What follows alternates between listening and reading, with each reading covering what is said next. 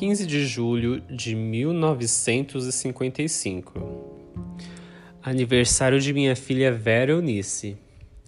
Eu pretendia comprar um par de sapatos para ela, mas o custo dos gêneros alimentícios nos impede a realização dos nossos desejos. Atualmente somos escravos do custo de vida. Eu achei um par de sapatos no lixo, lavei e remendei para ela calçar. Eu não tinha um tostão para comprar pão, então eu lavei 3 litros e troquei com o Arnaldo. Ele ficou com os litros e deu-me pão. Fui receber o dinheiro do papel. Recebi 65 cruzeiros. Comprei 20 de carne, um de toucinho e um quilo de açúcar e seis cruzeiros de queijo. E o dinheiro acabou-se. Passei o dia indisposta. Percebi que estava resfriada. À noite, o peito doía-me. Comecei a tossir. Resolvi não sair à noite para catar papel. Procurei meu filho, João José. Ele estava na rua Felisberto de Carvalho, perto do mercadinho. Um ônibus atirou um garoto na calçada e a turba fluiu-se. Ele estava no núcleo. Dei-lhe uns tapas e em cinco minutos ele chegou em casa. Abluí as crianças, aleitei-as e abluí-me e deitei-me e aleitei-me. Esperei até às onze horas, um certo alguém. Ele não veio. Tomei um melhoral e deitei-me novamente. Quando despertei, o astro-rei deslizava no espaço. A minha filha Veronice dizia: Vai buscar água, mamãe.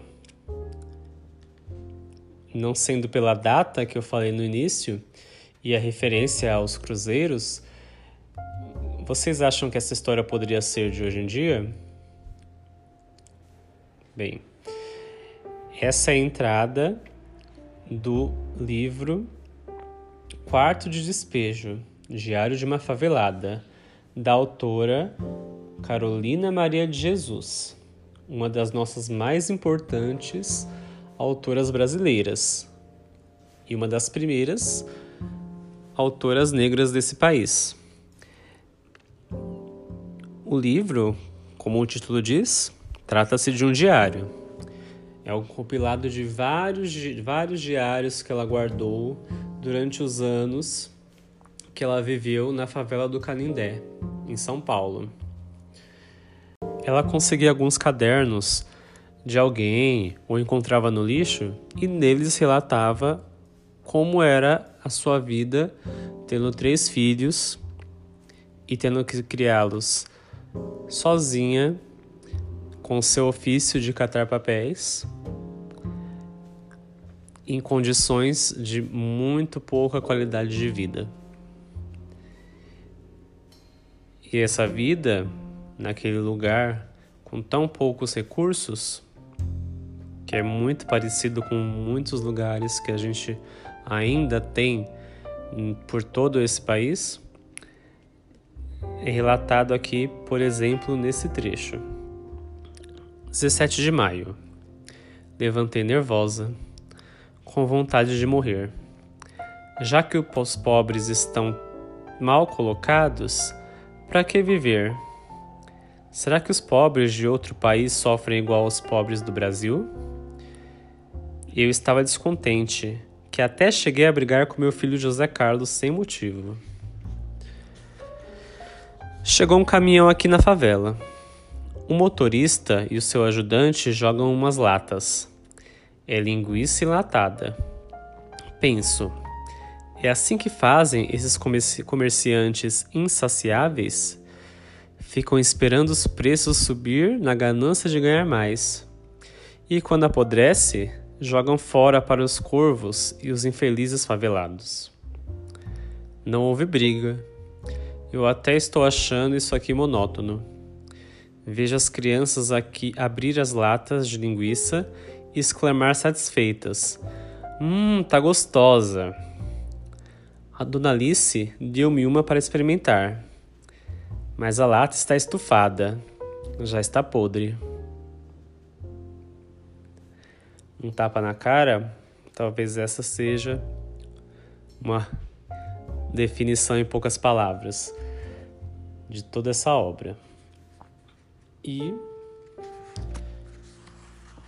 eu espero que vocês tenham conseguido pegar um pouco da riqueza desses relatos.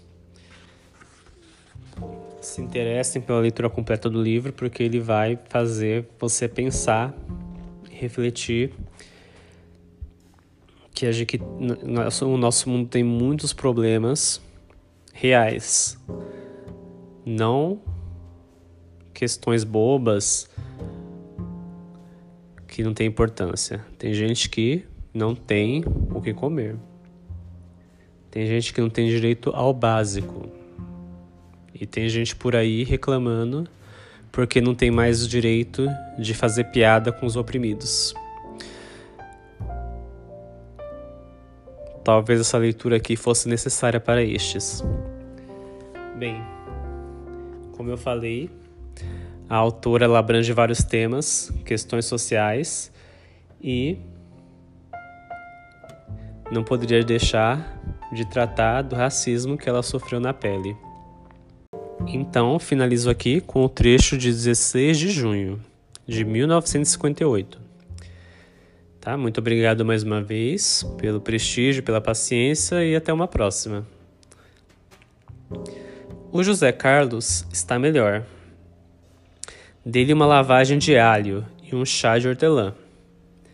Eu zombei do remédio da mulher mas fui obrigada a dar-lhe porque atualmente a gente se arranja como pode. Devido ao custo de vida, temos que voltar ao primitivismo. Lavar nas tinas, cozinhar com lenha. Eu escrevia peças e apresentava aos diretores de circos. Eles respondiam-me: É pena você ser preta. Esquecendo eles que eu adoro a minha pele negra e o meu cabelo rústico. Eu até acho o cabelo de negro mais educado do que o de cabelo de branco. Porque, o cabelo de preto, onde põe, fica. É obediente. E o cabelo de branco? É só dar um movimento na cabeça ele já sai do lugar. É indisciplinado. Se é que existem reencarnações, eu quero voltar sempre preta. Um dia, um branco disse-me: se os pretos tivessem chegado ao mundo depois dos brancos, aí os brancos podiam protestar com razão. Mas nem o branco nem o preto conhecem a sua origem. O branco é que diz que é superior. Mas que superioridade apresenta o branco? Se o negro bebe pinga, o branco bebe. A enfermidade que atinge o preto atinge o branco. Se o branco sente fome, o negro também. A natureza não seleciona ninguém.